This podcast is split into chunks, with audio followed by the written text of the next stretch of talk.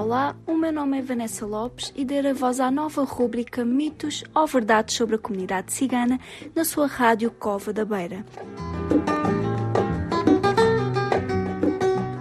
O projeto A Par e Passo é promovido pela Beira Serra no âmbito do FAP, Fundo de Apoio à Estratégia Nacional para a Integração das Comunidades Ciganas e apoiado pelo Alto Comissariado para as Migrações.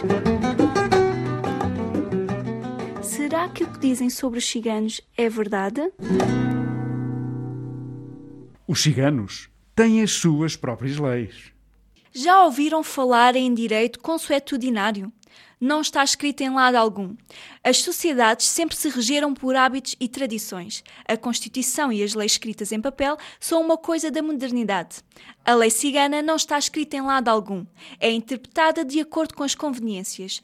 A questão que se coloca é se nessas leis existe violação dos direitos humanos. Não, na lei cigana não existem dispositivos que violem os direitos humanos. O que pode acontecer é que não sejam compreensíveis para outros grupos.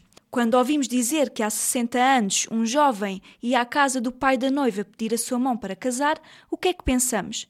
Coisas do passado que ainda estão enraizadas em muitas famílias ciganas, mas que na verdade não é assim tão distante. Esta foi a rubrica de hoje. Até ao próximo programa.